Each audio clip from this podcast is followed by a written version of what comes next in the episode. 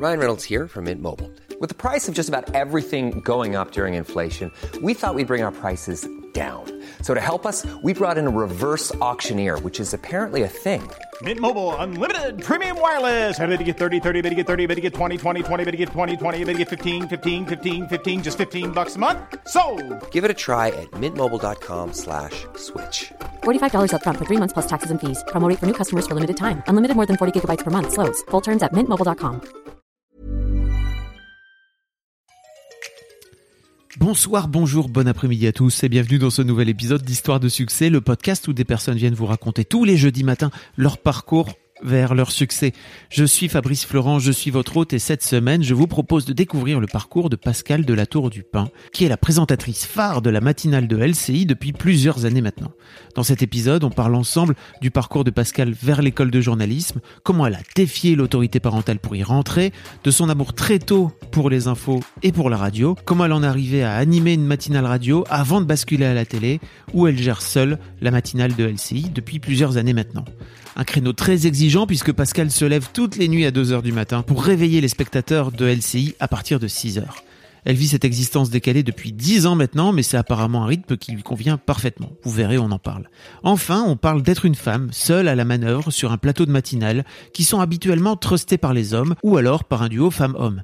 Vous l'entendrez, Pascal, elle, est bien en place et elle gère à merveille ses 2h30 de direct par jour.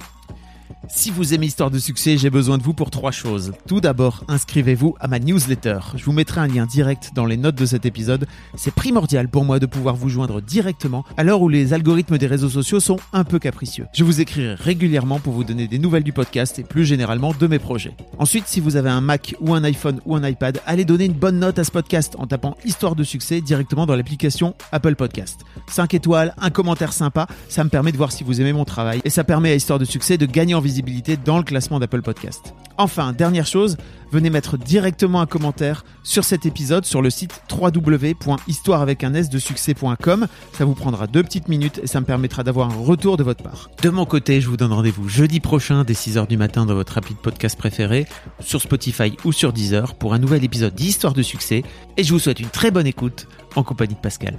On est avec Pascal de la Tour du Pin. Salut Salut Fabrice, salut Ça- à tous. Ça va? Ouais, ça va, je sors de l'antenne, je suis content d'être avec vous. Il est 9h. Il est 9h du matin. Ouais. Toi, t'es sur le pont depuis quoi 6h moins le quart 6h, ah, c'est ça? tu plaisantes, Non, je non, suis sur alors- le pont depuis 2h du matin. Oui.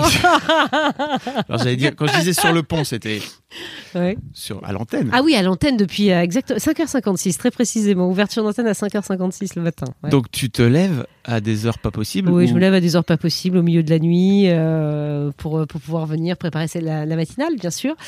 Euh, je me lève quoi? Non, à 2h, je me lève à 2h du matin. C'est- euh, ok, tu Voilà. dis ça comme si Au milieu de la n'était. nuit. Enfin, c'est un peu le milieu de la nuit, oui, c'est Et ça. tu fais ça depuis 10 ans. Plus, euh, Ah ouais voilà, ouais, je, plus, parce que en radio, je faisais aussi ça. Ah, Donc euh, oui, ça, ça, ça me, ça me colle effectivement à la peau depuis quelques temps, la, matinale. On va en reparler un peu après de ton rythme de vie, etc. et de que tu nous racontes un petit peu tout ça. Euh, avant ça, la, la question que j'adore poser à mes Ah, invités, vas-y, je c'est t'écoute. euh, à quoi ressemblait Pascal quand elle avait 7-8 ans? Alors quand j'avais 7-8 ans, j'étais, je crois que j'étais une petite fille pleine de joie de vivre. Euh, j'aimais beaucoup euh, être entourée. Moi, j'aimais, beaucoup avoir du monde. Voilà, j'étais très sociable, petite fille sociable euh, et, euh, qui commençait sa passion pour la danse classique. J'ai pratiqué de la danse classique pendant des années à haute dose, 10 heures par semaine, et ma passion a commencé à cet âge-là. Voilà, donc 7-8 ans, euh, du monde, euh, envie de rire, euh, joie de vivre euh, et, euh, et passion donc pour la danse à cette époque. Que faisaient tes parents? Mon papa était avocat. Ouais. Ma maman travaillait avec lui. Euh, j'ai grandi en province, à Périgueux, en, en Dordogne. J'ai un frère. Euh, j'ai grandi dans, cette, euh, dans cet univers. Donc voilà, avec des parents qui étaient très axés sur le travail. Voilà. Bah, Le fait de travailler ensemble, tu vois, les, les déjeuners, les dîners, on entendait souvent les parents Ça parler de leurs affaires. Avait prolongement, effectivement, du travail à la maison. Donc j'ai été élevée dans, dans- dans cette ambiance de travail. Et t'as la sensation que ça t'a un peu conditionné à justement à, te dire ok le boulot c'est important? Ouais, je crois. Ouais. Effectivement, la valeur travail était très importante euh, chez moi. C'est une valeur effectivement qui m'a été transmise par mes euh, par mes euh, parents. Je trouve que c'est une chance finalement aujourd'hui. Mais voilà, c'était vraiment vraiment une valeur importante. Voilà, fallait fallait travailler. Le travail était une était une priorité. Enfin, une- peut-être pas une priorité, parce qu'il y avait plein d'autres choses et d'autres valeurs évidemment qui, m'ont transmises, mais, euh, mais le, le travail faisait partie des valeurs essentielles. L'école, comment ça se passe pour toi? Ah, l'école, j'étais, j'étais une bonne élève, mais je dois avouer que je faisais partie de ce genre d'élève qui avait euh, certaines facilités, par exemple en français. Mm. J'étais pas une, euh, une grosse besogneuse. C'est-à-dire Mm. que, voilà, j'étais une bonne élève. Mais j'étais pas, euh, j'ai dû être première de classe peut-être, mais euh, mais je faisais pas partie de ce, ce lot-là. Je, je, je, je- m'en sortais. euh, Je dois, je dois reconnaître que euh, voilà, j'étais quand même plus tard, peut-être pas à 7-8 ans, mais plus tard, euh, j'avais tendance parfois à me reposer sur mes acquis. Et puis bavarde, aïe aïe aïe, bavardage, je pense que ça, je, je pense que je l'avais sur tous mes carnets. Est-ce que tu faisais partie de ces élèves qui étaient un peu relous pour les profs, mais suffisamment bruyantes pour qu'ils aient pas grand-chose à en redire, quoi? Hum, Est-ce que j'étais euh, relou pour les profs? Je crois pas avoir été relou pour les profs. Je, je pense que j'arrivais à rigoler, mais à pas me faire prendre. Et Ah. ça, c'est ça. C'est encore pire. Ça, c'est toute une étude, tu sais. Donc Voilà. tu t'as fait, euh, parce que tu racontais que tu faisais 10 heures par jour de, de danse, Ah oui, alors ça, c'était une passion. Alors c'était encore autre chose. Ouais. La danse classique, euh, ça, ça m'est. euh, parce que 10, petite. 10 heures par, se- Ah par bah, jour, à la fin, pas à 7 semaine. ans, pas Ouais. à 7 ans, mais après à l'adolescence. J'ai pensé, j'ai pensé à un moment faire euh, en faire mon métier. Heureusement que je l'ai pas fait parce que j'aurais pas eu beaucoup d'avenir d'ailleurs. mais euh, faut avoir des, euh, enfin, euh, faut, être, euh, faut être une style fine. Enfin, faut être extrêmement fine. Faut- Il y a plein de choses effectivement et euh, je cochais pas ces cases-là, mais euh, ça a été vraiment une passion. Ça m'a, appelé- ça m'a appris aussi la rigueur, le travail et tout. Ça c'est une discipline hein, la danse classique. Et, Voilà. et comment t'en es arrivé à faire 10 heures euh, par semaine Parce en que fait j'adorais ça. Et pas parce que euh, j'avais effectivement après, j'avais préparé des, des concours pour entrer euh, dans des écoles. Et puis finalement, mes parents m'ont dit bon, allez, la blague a assez duré. À quel âge? Ah ouais. Oh, j'étais euh, au collège. J'étais au collège. J'avais fait du, du solfège aussi. J'avais appris le piano pour pouvoir effectivement passer ces, euh, ces, ces concours. Et euh, voilà. Et après, euh, mes, mes parents ont sonné la fin de la récréation. Mais ils ont eu raison. Ils ont eu raison parce que bah, j'aurais pas fait carrière. j'aurais pas fait carrière dans ce classique. Ouais, mais t'aurais pu être, enfin, faire autre chose, quoi. Tu vas Ouais, j'aurais pu être prof de danse classique, c'est vrai. Mais euh, j'ai aucun regret. Ok. bah, quoi qu'il- Aucun regret. Le cerveau, il est pas taillé pour les regrets, je pense. Non, non, exactement. Puis alors, je suis pas du tout, euh, effectivement, le genre de personne à avoir des regrets dans la vie. Donc euh, voilà, non, non, c'était au contraire, c'était enrichissant. euh, C'était, c'était une étape. Et puis voilà, on est passé. Donc t'as fait ça pendant après. tout le collège? Ah oui, j'ai fait ça pendant tout le collège. Ouais. Je pense jusqu'au, jusqu'à, jusqu'à la seconde. Tu vois, Ouais, tout le collège et le primaire. Et puis après, voilà, je suis passée à autre chose, une autre étape de ma vie. Tu vois, après, j'ai découvert la passion pour le journalisme. Voilà, j'allais t'en parler. parce Donc, que t'as fait assez rapidement de, de, de la- de la radio associative, c'est ça? Alors, c'était pas de la radio associative, parce que en fait, j'ai commencé, euh, j'ai découvert ce métier-là, mais totalement par hasard, en faisant, tu sais, les stages obligatoires de troisième, qui Ah, existent yeah. toujours. Mm. Et euh, comment je me retrouve de fil en aiguille euh, Attends, t'avais des stages obligatoires de troisième, toi? Bien sûr. Parce qu'on a le même- on se disait avant Oui, l'interview on qu'on a le même âge tous les deux. Tu n'as pas eu un stage obligatoire à faire en troisième Non, pour moi, ça existe depuis pas, pas très, pas finalement si longtemps que ça. Ah si, je te promets, moi j'avais un stage obligatoire à faire en troisième Mais quelle pour chance découvrir l'univers professionnel, tu vois. Je te promets. Ah Si tu as dû le faire, tu l'as oublié, je pense. Non, je te promets que non. Ou alors c'est un mauvais souvenir, peut-être, non Mais non, Non mais non, non, je te jure que Ouais. c'est, ou alors t'étais dans un collège privé ou un truc comme ça Bah, qui écoute, te, euh, qui te poussait à faire de ça, parce que dans le public, Oui. je pense pas hein, que ça Ah existait. ouais Bah écoute, alors écoute, tu vois, moi j'ai fait le stage de troisième. Bah, euh, tant mieux. Ouais, voilà. Mais je mais bien sûr, tant mieux, parce que c'était une super, euh, super expérience à tel point, voilà, que ça, ça a dessiné le reste de ma vie. Tu vois, la- une passion en chasse une autre, et plus dans ce classique, j'ai trouvé la passion pour le journalisme. Ok. Et voilà, c'est un stage de troisième. euh, Je vais en radio, alors c'était France Bleu Périgord. Euh, et Com- puis là, Comment tu te retrouves là euh, eh bien, je me retrouve là parce que ça m'intriguait, que je voulais connaître effectivement comment ce, enfin, c'était un métier qui correspondait peut-être à, à, à mes envies, ma curiosité. Toi, j'étais quand même assez curieuse. Je me souviens, je m'amusais à faire sur des cassettes. Alors, tu sais ce que c'est, toi, les cassettes. Ouais, cassettes audio. les cassettes audio. Je m'amusais à faire des petits montages avant hein, de, de, de commencer ce stage euh, chez, chez France Bleu. Je commençais à faire des petits montages pour mes copains, tu vois, en, mi- en mixant entre guillemets. J'avais pas de matériel pour Ouais. mixer, mais je plus une- comment t'avais je me une chaîne débrouillais avec Play. Tu te souviens, ouais. Play, stop, enregistre. Ah, vous Euh, vous souvenez pas, les jeunes qui Voilà, vous c'est mais à l'époque, il y avait des cassettes avec des bandes. Ouais, c'était une galère d'ailleurs pour Putain. monter. Tu sais, tu te souviens de ça Et puis si tu remontais au-dessus, ça flinguait ta cassette. Eh, Exactement. Puis si tu mettais le doigt dessus aussi, Alors, ça oui. flinguait la, la bande son. Non mais dites donc, quelle horreur. Et puis pour rembobiner, tu prenais un stylo et tu tournais ça. pendant une demi-heure. Ouais, oui, on a connu ça, on a connu Putain, ça. on fait vraiment des vieux, alors qu'en fait en vrai c'était il y a... C'était Enfin, il y en vrai, c'était quand même il y a un 15 petit moment. Ouais, c'est ça. Ouais, ouais, ouais, un peu plus même. Mais euh, 25, pardon. Ouais, c'est ça, 25. Je, n'osais pas, je pas te reprendre. Non, on mais n'est pas si vieux que ça, tu sais. Donc voilà, c'est comme ça, ça commence comme ça. Et je pense que je me dis, je m'intéresse à la radio. Alors moi, ma passion, c'était la radio. Mais pourquoi? Elle te vient d'où Le son. J'adorais le son. Je trouve que d'ailleurs, ce que tu fais, c'est formidable parce Mm. que je trouve que la voix, avec la voix, tu peux faire passer effectivement des messages, des informations, des intonations de la voix. J'aimais bien ce côté. euh, c'est un côté un peu mystérieux, la radio. Ouais. Euh, c'est un côté, euh, voilà, ça, ça fait travailler l'imaginaire. Et à la fois, c'est très informatif. C'est aussi rapide, effectivement, que que la que la télé ou Internet.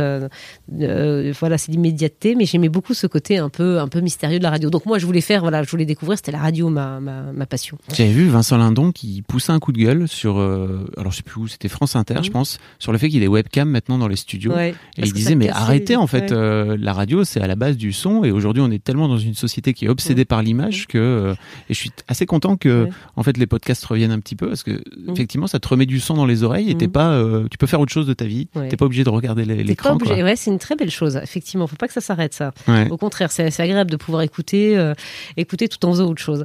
Mais alors, la passion de la radio te vient aussi de. Est-ce que je sais pas, tu faisais partie de. Enfin, donc on a, à on disait qu'on avait le Ouais. même âge, mais moi j'écoutais le la radio le soir, j'écoutais Skyrock le soir Ah, et bah oui. euh, tu vois, j'écoutais la radio libre, Ouais. etc.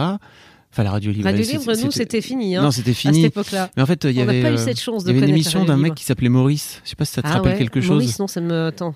Euh, Maurice. Sur Skyrock. Ah ouais, Oui, Skyrock. il, il reprenait des gens au téléphone. Ah oui. En fait, bon, voilà, tu vois, Oui. j'étais censé dormir normalement au collège et Mhm. euh, le soir, j'écoutais ça sous la sous la Sous la couette, quoi, tu vois.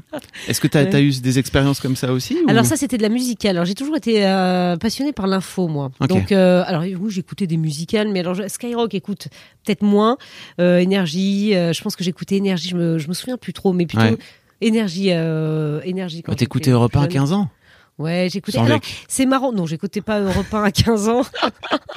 non, non, mais j'aimais bien l'information, tu vois, effectivement, le journal télévisé. euh, J'étais très attirée par l'information. Et euh, le reportage de terrain, en fait, c'était ça. Moi, quand j'ai commencé mon métier, c'était ça que, c'est ça que, que j'ai adoré. La radio, t'allais raconter une histoire, du reportage sur le terrain. Il fallait que tu racontes ce que tu voyais. Donc, je- moi, j'étais dans du reportage euh, euh, très, euh, de proximité. Donc, moi, je me souviens, mon premier reportage, j'étais allé voir un producteur de pommes. Je sais plus quel était le contexte, il devait y avoir une accroche d'actu, mais alors va raconter en radio, et c'est pas à toi que j'apprends ça, euh, va faire parler un producteur de pommes de ses pommes en radio. Voilà, il fallait trouver effectivement ce côté. Euh, peux pas montrer- traduire. tu peux non, pas tu montrer peux la pas pomme. montrer la pomme. Voilà. Mais il faut que tu racontes l'histoire avec des sons. euh, et ça, franchement, ça a été vraiment euh, un coup de foudre total pour ce métier. Revenir à France Bleu, Périgord, comment tu rentres dans... Parce que tu sais, parfois j'ai des jeunes auditrices, hein, des jeunes Ouais. auditeurs qui m'écoutent. Euh, comment tu fais pour trouver ce stage et qui... comment tu fais pour rentrer à France Bleu Périgord parce que je connaissais un journaliste qui travaillait là-bas, que je connais toujours et que j'embrasse, Xavier Dalmont, s'il écoute il y est toujours. Salut Xavier. Voilà, salut Xavier. C'est un journaliste sportif effectivement, je le connaissais et je pense que comment je suis rentrée, ben, je pense que je lui ai posé la question et euh, parce que je sais pas quels sont les process hein, aujourd'hui, euh, mais je pense que je sais pas du tout quels sont les process, mais voilà, je lui avais posé la question. Après le process exact, je ne sais pas. Il m'avait dit bah oui, viens passer une semaine, euh, on, on t'accompagnera et voilà, il, il y est toujours. Et j'y suis retournée il y a pas longtemps. Euh, France Bleu, ils m'ont invité très gentiment euh, il y a je sais pas deux, deux mois, deux, enfin je sais plus quand est-ce que j'étais en Dordogne, mais il y a pas si longtemps, peut-être à Noël. Voilà, où, où ils m'ont interviewé. Ça, j'ai eu une, enfin, c'était un petit côté émouvant de, de revenir. Alors, ils ont, ils avaient déménagé, mais de revenir et de voir certains visages que je Mm. connaissais. Euh, donc une fois que tu découvres ce truc-là, d'un coup d'un seul, ça y est, c'est ta passion. Et alors, c'est ma passion, et euh, je sais que je veux faire ce métier. Ah, tout de suite. Ah ben, je sais que je veux faire ce métier. C'est un coup de, c'est un coup de foudre. Euh, je retrouve le moyen. C'est pareil d'aller faire un stage après chez Sud-Ouest. Euh, j'ai grandi à Périgueux, donc voilà Oui. pourquoi. Donc, euh, je traîne un peu dans les rédactions effectivement locales qui ont été super, qui m'ont accueilli. Et il y a une chance formidable avec la, la PQR, hein, la presse quotidienne régionale, et ainsi que la- les radios locales, c'est que tu peux moi en tout cas à mon époque, et j'espère que c'est encore le cas aujourd'hui, tu, la- tu- c'est-à-dire qu'ils te laissent faire des choses. C'est-à-dire que voilà, t'es stagiaire, mais t'as le droit de partir avec ton agra, et euh, euh, voilà, t'as le droit aussi en presse écrite d'aller rencontrer des gens, on te publie, c'est formidable. Je trouve que c'est une expérience exceptionnelle, et vraiment, ça t'apprend là effectivement le cœur de ton métier sur le terrain. Moi j'en ai un souvenir, mais mais fabuleux. Donc je passais mes mois d'été dans les rédactions de, de, de, de Périgueux, puisque j'habitais là-bas, effectivement, à faire des stages. à- Et, et, et voilà, et ça, ça part comme ça. Puis après, je vais en faire mon métier. Et alors, c'est là que mon père est pas d'accord. Ah. Mon père, alors mon père avocat, il est plus là, le pauvre, il est décédé il y a 11 ans. Mais euh, mon père avocat, qui était quelqu'un de formidable, avait décidé qu'il fallait que je fasse du droit. Ah, ouais, ouais, t'as tout compris. Ah, les parents. L'enfer. C'est-à-dire que pour lui, journaliste, c'était très sympa, mais c'était pas un métier. Tu vois Je pense Ah. que, c'est- voilà, c'est ça. Si tu lui avais dit que je voulais faire une émission de télé-réalité ou un truc comme ça, c'était un peu l'équivalent aujourd'hui si tu veux traduire. C'était pas un métier, tu vois Je- ah, moi, Pourtant, il y euh, a un truc un peu noble, tu vois, derrière l'aspect c'était pas journaliste. une question de tu mais je pense qu'il avait peur, effectivement, du côté peut-être un peu instable. On sait Ah. que ce sont des, des secteurs qui sont, on a toujours entendu dire ça, c'est précaire. Mm. Donc je pense que c'est ça qui l'inquiétait énormément. Il s'est dit, ah là là, ma fille est partie, euh, euh, voilà, euh, est partie dans des dans des sphères qui sont compliquées. Donc je me je me bats avec lui. Enfin, il finit quand même par euh, me contraindre à faire du droit. J'ai détesté Fabrice. Ah, donc. Ah ouais, ouais, il m'a obligé à revenir à Périgueux faire du droit alors que j'étais euh, pensionnaire à Bordeaux. Tu vois, j'ai passé Ok. mon bac à Bordeaux et j'étais pensionnaire, j'ai adoré ça. Et il m'oblige à faire. euh, mais Alors, bon, que ça tu passais bon tes... alors que tu passais tes étés dans les, Ouais, dans les- rédacs et tout. il- Oui, puis il avait dû avoir des, re- des remontées, mais il je pense qu'au début, il m'a laissé faire, et puis quand il a vu vraiment que c'était sérieux et Mm. vou- que je voulais vraiment en faire mon métier, je pense que ça l'a inquiété, mais comme un père, comme on pourrait s'inquiéter effectivement peut-être d'enfants qui, euh, qui, qui aujourd'hui euh, voilà, voudrait faire un métier qui te, où tu te dis, mon Dieu, dans quel secteur il met les pieds, ça va être compliqué. C'était plus par... Mais bon, c'était mon père était d'une génération où euh, on discutait pas trop, tu vois. C'est-à-dire qu'il avait beaucoup d'autorité. voilà, bon, écoute, il m'a dit, euh, et voilà, il m'a, enfin, il a fini par me contraindre à revenir faire du droit, et euh, alors j'ai détesté. C'était pas du tout fait pour Bah moi. Puis je pense que tu sais quand tu travailles sous la, enfin, sous la Ouais. contrainte et que t'es pas très motivé en fac, ça donne pas grand-chose. Donc, euh, je finis par planter mon année de droit, ce qui était évident, puisque, puisque voilà, je suivais pas ça avec beaucoup d'assiduité. Puis finalement, je, je finis par, par aller à, de, venir, venir à Paris. J'ai trouvé une, une école qui a, qui a muté, qui s'appelle aujourd'hui, j'ai oublié son nom, faudrait que je retrouve, c'est atroce, euh, qui, qui existe toujours, hein, qui, est, qui est à Paris. Euh, et je rentre dans cette école et finalement, euh, voilà, et j'en profite pour faire des stages, des stages, des stages. Mais avant ça, t'as défié l'autorité parentale, Ouais, paternelle. Ben, il y a un moment, il n'a plus le choix. C'est-à-dire que moi, il me voulait plus en fac de droit. tu vois Euh, Parce que j'ai fait deux premières années, mais enfin, c'était pas du tout pour moi. Non, ça a été une période hyper compliquée de ma vie, ça. C'était une période très compliquée. euh, voilà, euh, parce que je savais, enfin, j'étais pas du tout dans mon secteur. Ouais. Et, euh, t'es allé voir ton père et tu lui as dit c'est fini. je- oui, à un je- moment, il a temps lâché. Moi, je pense qu'il a dû, il a dû se, il a dû se rendre compte. À un moment, il a lâché. Et puis, il m'a vu hein, commencer, enfin, il m'a vu quand même il y a 11 ans, euh, j'avais commencé, euh, il, il devait être rassuré. C'était pas, c'était pas quelqu'un qui exprimait ses sentiments ou qui disait les choses. C'était une génération assez pudique, tu sais. C'est les darons, euh, les darons Ah, de la vieille école. hein. C'est ça, les darons de la vieille école. Putain. Exactement. Donc, euh, donc voilà. Il- Mais je, mais je pense que sur le fond, enfin voilà, il était, il était rassuré. Il était rassuré. Mais ça a été un combat avec lui. Mais c'est certainement euh, ça forge. Moi, je trouve que c'est une, une sacrée expérience. J'en veux pas du tout parce que finalement, ça m'a forgé le caractère et euh, voilà, il a fallu aussi que j'ai de la force de persuasion pour pouvoir, euh, pour pouvoir y arriver. Ça Défier le père. Défier le père, exactement. tu rentres dans cette école donc? Ouais, je rentre dans cette école, deux ans, trois ans. Je fais beaucoup de stages, pareil. Et je finis par faire un stage à BFM Radio, à l'époque, qui était une radio généraliste, qui se trouvait à Puteaux. Euh, qui a été racheté par Alain Veil au moment à peu près où j'arrive. Donc, Mm. euh, je pense que j'y, alors j'y suis allée plusieurs fois, hein, donc euh, stagiaire, puis pigiste. Là, je rentre dans l'univers formidable des, des piges où euh, tu fais tout, euh, t'occupes tous les postes puisque tu, rem- tu, tu remplis des, euh, des trous. Donc là aussi, j'ai énormément appris mon métier. Et puis, euh, je commence à la présentation finalement assez vite parce qu'on me dit, c'est simple, euh, le secrétaire général, alors quel équivalent, comment on peut dire, un secrétaire général, c'est celui qui s'occupe en gros des, des plannings, Ouais. qui s'occupe dans, dans- me dit, écoute Pascal, si tu veux continuer à, à bosser, on n'a plus de pige en reportage, alors que moi c'était vraiment ça, c'était le reportage. On a des piges en présentation. Bon, bah, bon an, mal an, je me dis, bah, écoute, il faut bien gagner sa vie, hein, faut bien, faut bien manger. Euh, donc, je me dis, bah, écoute, très bien, je vais me lancer dans la présentation. Et, et en fait, ça part comme ça. C'était pas du tout ce que, enfin, Oui, parce que un c'est rêve. pas, c'est pas du tout le même métier pour expliquer un peu aux Non, gens quand- d'aller sur le reportage ou d'être Ouais. en studio, rien à voir. Mais c'est essentiel d'être allé sur le terrain pour comprendre après une fois en studio. C'est hyper important, une- enfin quand tu es en studio, de garder un, un lien toujours avec le terrain, de d'être euh, au plus près effectivement de, des téléspectateurs aujourd'hui, des auditeurs avant. Mais c'est important de garder ça et d'être passé par le terrain. Enfin, je pense que Qu'est-ce que tu as appris sur le terrain. Tout, euh, le contact avec les gens. Euh, non, mais c'est vrai, t'apprends tout. Je te promets, tu as le contact avec les gens, euh, comment les, euh, comment les, tu- comment appréhender effectivement tes, euh, les interviews. euh, euh, tu apprends l'empathie parce que tu vois, tu apprends, euh, tu renforces l'empathie. Tu, tu, tu dois en avoir, je pense, pour faire ce métier de l'empathie. Euh, voilà, donc tu, tu, tu, tu vas au plus près là où l'actualité se passe et tu rapportes. Et c'est vraiment le, bon, c'est le cœur du métier de journaliste. Voilà. Après, euh, moi, j'ai pris ce chemin-là parce que je te dis, ça commence, mais vraiment euh, juste pour une question de, faut bien euh, payer son loyer à la fin du mois. Ça commence comme ça, donc je me dis bon, bah, très bien, présentation. Et en fait, je suis partie là-dedans et puis j'ai plus jamais arrêté. Ok. Tu vois, je commence en radio, euh, mais je sais pas, c'était en 2000, euh, je sais même plus, 2000, euh, 2001, j'ai eu ma carte de presse, donc tu vois, euh, je en ça commence en 2001. comme Ok. ça. Et donc tu fais à l'époque déjà les matinales, c'est ça? Euh, Sur Alors BFM oui, figure-toi que tu vas rigoler. bon, euh, je crois qu'un de mes premiers postes de présentation, c'était de remplacer Céline Baïdarcourt, qui est à France Info euh, aujourd'hui, que j'embrasse aussi, euh, qui était que tu- qui s'était absentée pour un congé maternité. Et, euh, et je la remplace, elle faisait les journaux de la nuit en matinale. Donc, euh, donc voilà, je la remplace et ça commence comme ça. Et puis après, on est racheté par un veille. Euh, je suis reprise. Donc là, je commence à faire de l'écho puisqu'il avait transformé BFM Radio qui est en, en écho, tu sais, en Ouais. chaîne euh, écho, voilà. Et puis, euh, et puis, euh, et puis ça suit son cours. La télé commence à se produire. La télé, je pars en congé mat de ma fille. J'ai eu deux enfants, donc j'ai eu un fils. J'étais déjà en matinale. Euh, je faisais les flashs dans la matinale. Les flashs, euh, c'est comme ça, ouais. Quand euh, Anne Veil rachète, euh, crée cette radio qui s'appelait qui s'appelait le BFM Business, d'accord? Je faisais des flashs infogénés dans la matinale qui était déjà une matinale écho. Ok. D'accord? J'ai mon premier enfant, un garçon, euh, et euh, qui s'appelle Pierre. Salut Donc, Pierre. Ouais, salut Pierre. Voilà, qui a écoute. 15 ans aujourd'hui. Ah, aujourd'hui? Voilà. Non, non, pas aujourd'hui. Enfin, qui a eu d'accord. 15 ans, il a même qui 15 ans. et ouais, il, est grand. Il est grand. Ouais. J'ai un, grand, j'ai un grand ado d'un d'un mètre 80, tu vois, à la maison. Et, euh, et là, ils me font passer en journée. Donc euh, voilà, j'ai fait les gros journaux de la, la mi-journée du soir.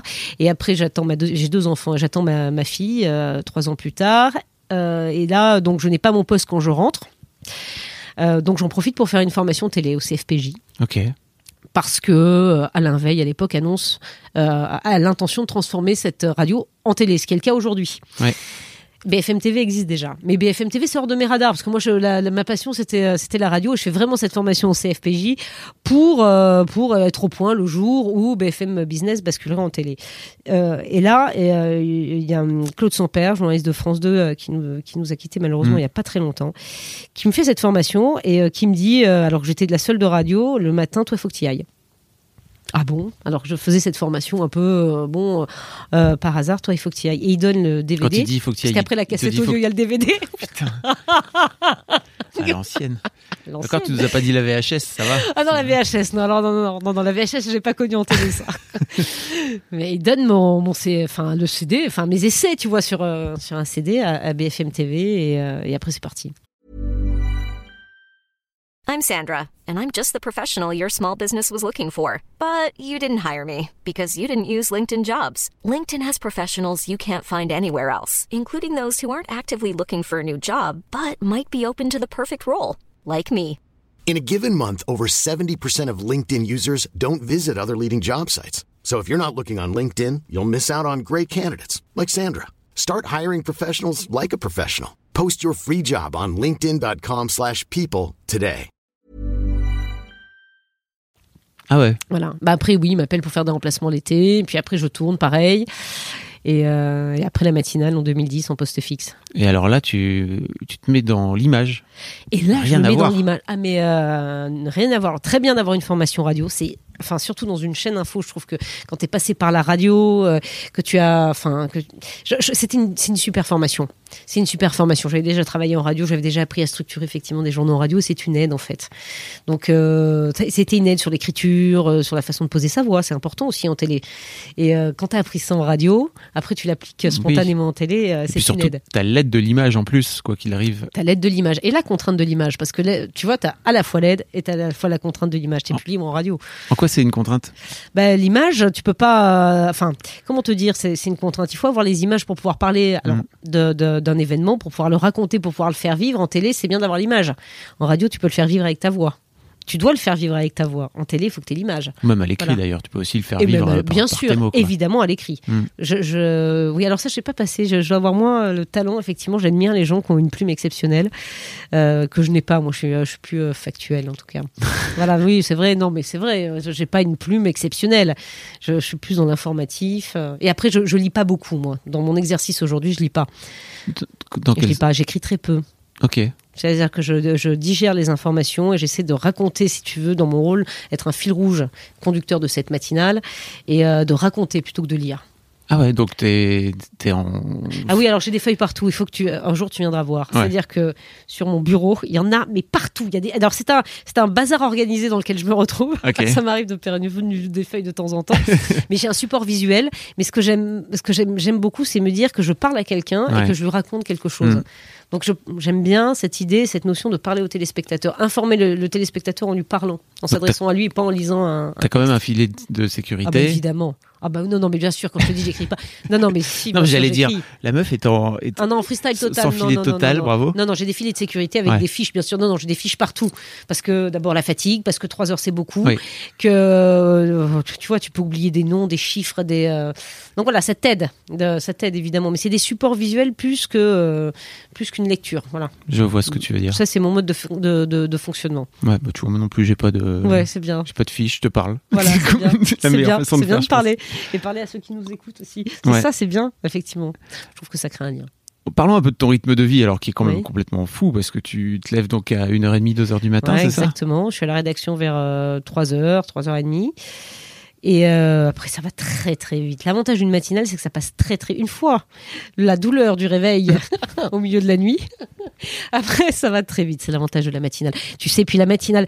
euh, Excuse-moi, mais c'est une douleur tous les matins de te ah bah lever? oui, je vais pas. Tu sais, je suis pas Wonder Woman. Personne n'est. Enfin, même de tout- toute mon équipe, effectivement, quand le réveil sonne, si tu veux, et que tu as dormi deux heures ou trois heures, bon, ça pique un peu, tu vois. donc, Parce que euh, tu dors vraiment aussi peu, c'est-à-dire que tu décales pas tes journées. euh, Ah non. Ah ben non, tu peux pas parce qu'il faut que je sois, euh, faut que je sois toujours euh, en lien avec l'actu. Et tu sais, le soir, avec mon rédacteur en chef, bah, Bastien Morassi, on se parle tard. Donc parce que l'actu évolue, l'actu Mm. évolue. Et puis moi, en matinale, j'ai l'intérêt, je, je- je dois raconter effectivement ce qui s'est passé la nuit, d'abord en priorité, avant de, de se projeter sur la journée. Tu vois. Donc ça pousse très tard. Et, euh, et voilà. Donc non, je me couche à 22h30. Oui, donc ça fait, 22h30, ça ça fait fait pas 3 beaucoup. heures, tu vois, ça fait 3 heures de sommeil. Et après, je vais refaire une sieste, je, dors 2 heures, tu vois. Quand on aura fini de. Tu vas faire de- une sieste juste après nous, là, c'est Ouais, ça c'est ça. tu c'est Petit ça. dodo. Un petit dodo de 2 heures dans la journée. Oui, tu puis j'imagine que si tu te couches trop tôt non plus, t'as plus de vie sociale Ah bah d'une manière tu générale. Tu racontais que tu avais Ouais. des enfants et tout. Ouais, euh, j'ai des enfants, exactement. Et euh, enfin, la vie sociale, tu sais, je vais te dire, ce rythme-là, la, la matinale, c'est magique. C'est magique parce que tu travailles en équipe restreinte. T'es perturbé par, euh, par rien la nuit. C'est-à-dire que c'est pour ça que je dis ça va très vite. Mm. Tu vois, quelqu'un qui travaille dans une rédaction, euh, t'as le téléphone qui sonne, on peut te solliciter pour plein de questions. Là, de toute manière, il se passe rien la nuit. Donc, euh, donc tu vas très vite. C'est c'est euh, c'est un privilège. De, de travailler dans, dans, dans ces conditions, c'est un privilège d'allumer une antenne, de dire bonjour aux gens, voilà, bonne journée, vous vous levez, on vous accompagne jusqu'à ce que vous partiez travailler. Voilà, c'est pour- si- s'il y avait pas ça, euh, je pense que voilà, faut faut pas le faire parce que c'est des contraintes effectivement sur ta vie personnelle qui sont très importantes et pour tes proches aussi. Faut faut reconnaître euh, faut reconnaître les, choses. Moi, je ne j'ai une rigueur militaire. C'est la seule chose qui te permet de tenir, c'est-à-dire qu'il n'y a pas de sortie. Pas un seul verre de vin, excusez-moi, mais tu vois, un petit verre de vin de temps en temps, tu vois, le dîner ou un truc comme ça, jamais. Parce que le verre de vin que tu vas boire le soir, tu vas le payer le lendemain. Ouais. Même si c'est infime. ouais. Mais euh, tu sens effectivement euh, ça, donc pas d'alcool, euh, pas de sortie à la semaine bien entendu. Donc mes amis, je les ai au téléphone, mais mais on ne se voit pas. Mais c'est ça toute la semaine, pas de cinéma, pas de, pas théâtre, évidemment, parce que sinon tu t'endors. Tu peux aller au théâtre si tu veux, mais à 20h, Ouais. à 20h30, il y a plus personne. ça m'est arrivé un nombre de fois malheureusement, et je lutte, je lutte. Mais bon.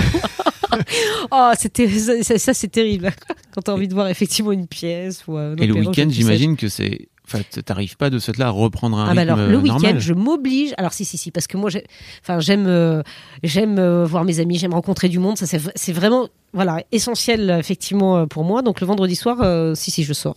Le vendredi soir et le samedi soir. Tu fais une petite sieste?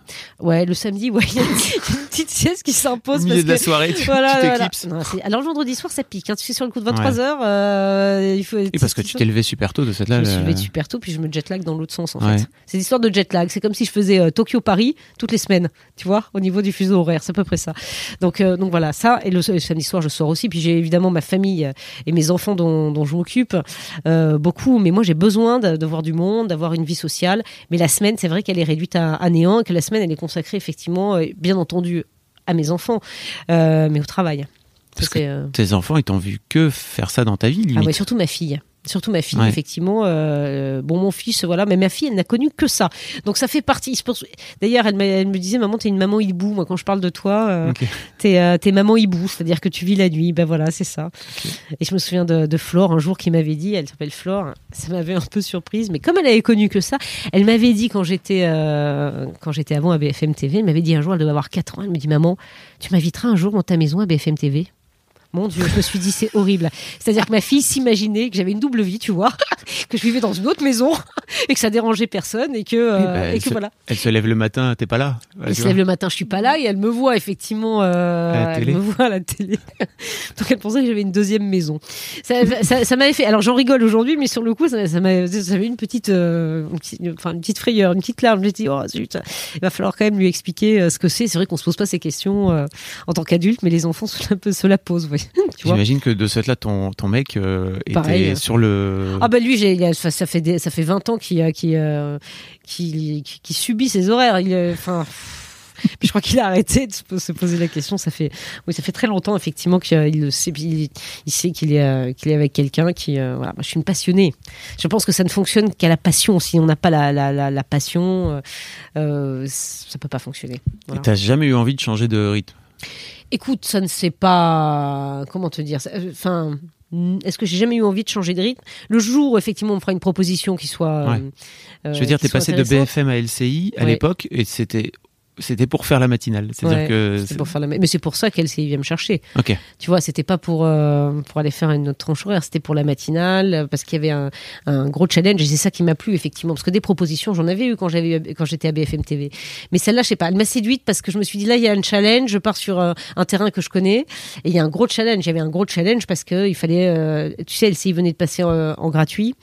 Voilà, il y avait un challenge, il fallait booster cette matinale Mhm. parce que sur une chaîne info, sur une chaîne info, la matinale c'est euh, un, un carrefour, c'est Mhm. central effectivement. Il faut que la matinale euh, soit puissante pour pouvoir porter après euh, le, le, le reste, en tout cas de la, de, de la matinée. Donc, tu as, quand même effectivement une, une certaine pression et il fallait faire un produit, voilà, qui trouver effectivement un produit qui corresponde aux téléspectateurs d'LCI. Un autre truc aussi qui est particulier, c'est que tu es seule à l'antenne, tu es une femme Ouais. seule à l'antenne et tu diriges seule cette, Ouais. cette matinale. C'est habituellement il y a plutôt il y a toujours un, un gars. Ouais, c'est exactement ça. Soit on colle effectivement euh, un gars dans les euh, dans les pattes d'une femme, soit c'est un gars tout seul. Je suis d'accord avec toi. Écoute, c'est pour ça que je, c'est pour ça que je que je suis venue aussi à LCI Mm. parce que quand ils m'ont proposé ça, voilà, ils m'ont proposé aussi d'être la patronne de, de de la matinale. Donc c'était aussi un challenge, bien sûr, à titre personnel, bien sûr. Fabrice, t'as raison de le souligner. Et euh, d'ailleurs, écoute. euh, Comment te dire? Ouais, te dire, euh, je suis, euh, je suis l'une des seules femmes à la tête d'une matinale aujourd'hui. Bah oui, j'en suis assez fière, tu vois. Donc euh, j'en suis, oui, je, oui, je me dis c'est- chouette, enfin fière. C'est-à-dire que je me dis euh, Bah, c'est bien pour les femmes, tu vois. Non, mais c'est bien pour euh, pour les femmes. Une femme est capable de, de tenir une matinale. Mais imagine la petite Pascal, tu vois. la petite Pascal, laquelle, a- celle de 7 ans sur ses pointes. Non, qui a 15 ans, qui est Ah en train de se 15 ans. passionner pour le, pour Ouais. le journalisme et en fait qui te voit à la télé et qui se dit oh, c'est c'est cool, c'est possible quoi, tu vois. Ouais, c'est vrai. Il faut toujours croire en ses rêves. Et ça, c'est le message. C'est vrai qu'on a beau dire quand je- le secteur, enfin, le secteur du journalisme n'allait pas mieux. D'ailleurs, d'où les inquiétudes de mon père à l'époque, n'allait pas mieux quand on s'est lancé toi et moi, Fabrice. Tu Mm. vois. Donc euh, Déjà à l'époque, c'était Ouais, déjà la merde. C'était déjà la merde. Oui, ça c'est certain. Mais tu vois, il faut jamais renoncer à ses rêves. Moi, ça, j'en suis. Quand on a une passion, quand on a le feu sacré, quand on croit en quelque chose, il ne faut jamais renoncer à ses rêves. Parce que quand on a la volonté, on y arrive. Et ça, ça, j'en suis intimement convaincue. Je dis pas que le, le chemin est pas euh, Oui. est pas difficile. Je dis pas que ton parcours est pas semé d'embûches. Bien sûr que si. Tu vas te manger effectivement des, des portes. Tu vas avoir des moments difficiles, mais quand on y croit, on y arrive. Tu l'as vécu toi dans ton parcours le sexisme euh, euh, ordinaire au sein de au sein des rédacs. Mais euh, oui, enfin, ben, oui. Je te demande pas de citer de nom, hein, non, tu vois, mais parce des, que je des citerai pas de situations nom. Et en plus, tu vois, j'ai pas de compte à régler particulier. Oui. Même, même les personnes, effectivement, qui euh, qui ont pas cru en moi à un moment, ou qui parce que euh, bon, je leur en veux pas du tout. Et je les vois encore. D'abord, c'est tu sais, t'as une époque. Je pense que l'époque est en train de changer, Mhm. et c'est tant mieux. J'ai envie de dire, enfin. L'époque est en train de changer. Mais c'est vrai que le milieu de l'information, alors moi j'étais dans le news en plus, hein, donc euh, le milieu de l'information était un milieu extrêmement masculin. Et euh, effectivement, tu donnais de la crédibilité aux hommes plus qu'aux femmes. Mais bien sûr, d'ailleurs, tu les cites sur les doigts d'une main, hein, les, les femmes, effectivement, dans l'univers, de, l'information, effectivement, qui ont fait carrière, il n'y en a pas 36 000. Et euh, voilà, il fallait se battre, il fallait se battre. Mais c'est super, je trouve que c'est formateur, et aujourd'hui, c'est en train de, s'ouvrir, et c'est une très bonne chose. Le terrain te manque pas trop? Aujourd'hui Le terrain, alors j'ai de la chance de pouvoir de temps en temps, euh, et d'ailleurs je, je casse les pieds à LCI, euh, euh, euh, Fabien Damias doit le savoir, mais les délocalisations, j'adore ça. Donc là, je vais retourner sur le terrain dans le cadre d'une délocalisation. On n'en fait pas tous les jours, mais euh, bon, En gros, la dé- pour expliquer la délocalisation, c'est que vous prenez l'émission et vous allez la mettre Voilà. en dehors des studios. Quoi. alors tu as tout, à- voilà, c'est exactement ça. Ça permet So- de- non, mais pardon, tu as raison parce qu'effectivement, parfois on utilise des termes barbares. Sortir effectivement de la rédaction pour aller sur le Euh, la dernière fois où je l'ai fait vraiment pour du news, c'était Notre-Dame. Alors là, j'y suis allée toute seule. On n'a pas délocalisé euh, toute euh, toute l'équipe. J'étais toute seule effectivement devant Notre-Dame. Des invités sont venus et je crois que j'ai tenu 5 heures. Euh, 5 heures effectivement avec des des, des, invités. Qui, qui venaient au fur et à mesure et puis je bougeais autour de Notre-Dame c'est vrai que j'étais- c'était euh, Bah oui. c'était euh, spectaculaire et terriblement triste. Donc ça, oui, tu vois, là, bien sûr, dans ce genre de, de mais là, c'est le aussi c'est le cœur de ton métier. Aller sur le terrain, aller montrer, aller voir euh, ce qui se passe sur place avec tes yeux pour pouvoir effectivement, en montrant les images, bien sûr, euh, le retransmettre au téléspectateur qui euh, qui n'est pas sur place. Donc oui, ça j'aime beaucoup. Ah oui, oui, le terrain, bien sûr, j'adore, bien sûr. Mais je te dis, si s'ils m'écoutent et ils, ils le savent, je demande des, des localisations. Enfin, tu vois, j'ai cette volonté, ça devient ça devient presque un gag parce qu'on délocalise pas comme ça. D'abord, ça coûte beaucoup d'argent. Ouais. Euh, et c'est vrai qu'aujourd'hui, bah, on est dans un secteur effectivement qui a qui, qui n'a pas un- après la crise qu'on a connue effectivement. Voilà, Euh, depuis quelques, oui, depuis Bah mois, oui, c'est encore tout plus secteur, compliqué. quoi. effectivement, on est plutôt et tout, tout, tout de- le secteur en tout cas des, des médias doit faire attention. On peut pas dépenser comme ça de l'argent euh, par les fenêtres. Et, Bah, et pour voilà. expliquer un petit peu, c'est comme ça vient de la publicité, comme la, la grande majorité de vos revenus ou la quasi-intégralité de vos revenus chez TF1 revient, vient de la publicité. enfin, beaucoup de toutes les boîtes privées, en fait, toutes les, les entreprises privées, effectivement, dépendent de la publicité. Donc, euh, donc voilà, mais ce sont des entreprises qui ont souffert. Donc, euh, donc euh, voilà, moins de publicité et tout le secteur aujourd'hui doit faire attention. Donc, euh, c'est pas, c'est pas chez nous particulièrement. Je trouve qu'on est plutôt, euh, on est plutôt bien lotis et euh, plutôt euh, épargnés. Et euh, on est dans un groupe solide. Donc ça, c'est, c'est, Mm. c'est une chance. C'est vraiment une chance d'avoir un groupe solide. D'autres n'ont pas, n'ont pas cette chance-là. Mais, euh, mais voilà, oui, oui, bien sûr. Donc, on ne délocalise pas comme ça. Il faut vraiment qu'il y ait un moment effectivement important pour donner du relief à l'événement. Ok. Euh, je sais pas, je voulais te parler d'un, et j'en profite pour en parler aussi aux auditeurs, aux auditrices. Je sais pas si tu as vu cette, euh, cette, ce- cette série qui s'appelle The Morning Show. Ah, mais bien entendu. bien sûr, avec Jennifer Aniston. Oui. Alors bien sûr, je l'ai regardé. Tu penses bien que je me suis abonné à Apple. euh, enfin le. Donc c'est sur Apple plateforme. TV, voilà. Oui, c'est sur Apple TV, voilà. euh, euh, pour la regarder. Alors que te dire? Que c'est quand juste- même très très loin de ce que je vis. Je fais un petit pitch, hein, mais c'est. Jennifer Aniston et Steve Carell qui sont des, qui sont co-hosts d'un, mais pour le coup pas d'une matinale. alors si, c'est en plus c'est une matinale d'info, mais plus à, À l'américaine. à l'américaine avec de l'entertainment dedans, etc., etc.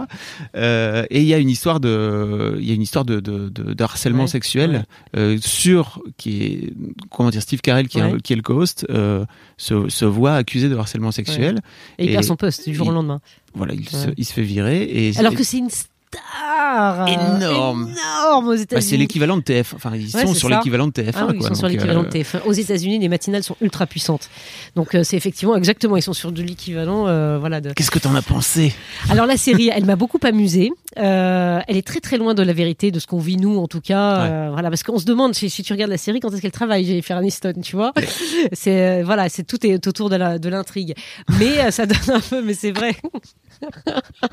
bon, ceux qui ont vu la série comprendront. Non, Ceci non, dit, ça marche bien. elle se réveille à 3h du Elle matin, elle est très- maquillée dans son Oui, immense appartement qui surplombe je ne sais où, parce que je sais plus où ça se passe. à New York. voilà, c'est à New York, ouais, c'était à New York, voilà. Euh, voilà, non, non, c'est assez loin de ce qu'on vit, mais bon, il y a quand même deux ou trois choses, euh, effectivement, qui euh, qui nous parlent, le réveil, par exemple, euh, voilà, et euh, l'ambiance d'une matinale, euh, voilà, et du du, du duo, effectivement, qui a été très à la mode. Ok. Bon, ceci dit, Oui. moi, je, je, je, je, dis à tout le monde, regardez-la parce que je trouve qu'il y a un message par rapport à, à MeToo et au harcèlement qui est vraiment Ah oui, oui, extrêmement c'était fort. euh, c'était effectivement Euh, dans, dans l'air du temps quand ils ont pris en tout cas cette problématique, c'est sûr. Euh, c'est quoi tes, c'est quoi tes projets? Chez, chez LCI Bah écoute, euh, j'espère être euh, encore là l'année prochaine. Tu Ouais. vois, on va on va attendre euh, que Fabien Almias donne son feu vert. Donc voilà, non, non, j'espère encore être l'année prochaine, mais je pense qu'il y a encore des choses à bâtir. Sur, tu sais, il faut l'installer une matinale, ça s'installe. Et puis après. Ça fait trois ans maintenant, c'est ça ça fait que trois ans, c'est la fin de là ma, ma saison, de ma troisième saison. Ouais. Et voilà, je suis toujours enthousiaste évidemment à l'idée de, de, de faire de construire et de, de faire progresser cette matinale, bien sûr. Et puis après, écoute, on verra. Mais je suis, voilà, moi je suis une femme de, de challenge, donc euh, ce qui m'intéresse c'est le challenge. Évidemment, il faut pérenniser ce qui a déjà été mis en place, et puis après on verra. Mais je pense que dans notre métier, euh, on peut pas se faire un plan de carrière. Ah ouais? Bah non, on peut pas se faire un plan de carrière. Je pense qu'effectivement, il y a des opportunités euh, que tu dois saisir ou pas, en fonction de de, de ce que tu aimes, euh, de ce que voilà, de ce quoi, de ce euh, de ce qui te correspond. Pardon, je sors de trois heures d'antenne. c'est l'heure d'aller Je dormir commence bientôt. à perdre mes mots. C'est l'heure de l'apéro, moi, presque. pour moi. Ah oui, c'est il est 9h clair. du matin. C'est presque l'heure de l'apéro. Non, je plaisante. On a dit pas d'apéro la semaine. Euh, et avec modération. Non, mais t'es à l'heure du goûter en vrai. Tu c'est l'heure du goûter, ouais, c'est ça. J'allais bruncher. Donc, euh, donc voilà, ouais, je pense qu'on peut pas se faire un plan de carrière. Pour expliquer un petit peu, en fait, vous travaillez à la télé d'une manière générale en saison. Donc euh, tous les Exact. ans, il faut Ah bah, bien sûr, repartir, ans, quoi. euh, bien sûr, faut T'as- repartir exactement. t'as- Si, si, bien sûr, on te fait repartir parce que voilà, c'est toi, tu peux avoir une envie, la direction peut avoir envie d'autre chose, avoir envie de changement, et c'est tout à fait légitime. C'est généralement des contrats d'un an. Alors euh, bon, alors moi, je suis pas en, en contrat. euh, Je sais pas comment ça oui. se passe pour toi, mais Voilà. Non, mais c'est vrai que toutes les saisons, tu fais un bilan. Tu, tu, tu tires les enseignements de, de toi, ton envie de continuer et la direction. Il faut qu'elle ait aussi l'envie que tu continues. Donc, euh, donc voilà, ça se décide effectivement en fin de saison. Voilà. Mais c'est vrai que là, on a tellement été pris euh, par l'actualité, euh, l'actualité que vous connaissez bien entendu, que bon, ça, voilà, ça va être, c'est en cours de discussion maintenant. ok. Merci beaucoup, Pascal. Merci Fabrice, c'est sympa d'être venu jusqu'à jusqu'à nous. Avec grand plaisir. Qu'un jour, tu viendras voir une matinale. Oh oui. Tu pourrais, tiens, mais ce serait Je sympa vais me lever à 2h du matin pour venir. Non, mais tu peux venir à 6 heures. Moi, généralement, Allez, je me 7 couche. heures. Tu sais, moi, je me couche tard, je fais dans l'autre sens. Ouais, je sais. Mais comme tout le monde, en fait. Hein. Je me couche plutôt vers 2-3 heures du mat, quoi. Ouais, vois. 2-3 heures du mat. Bon, bah écoute, on pourra se parler à- au réveil. Pour moi, je prendrai un café. Tu Exactement. prendras une tisane. Un grand merci. Merci Fabrice et merci à tous. Salut.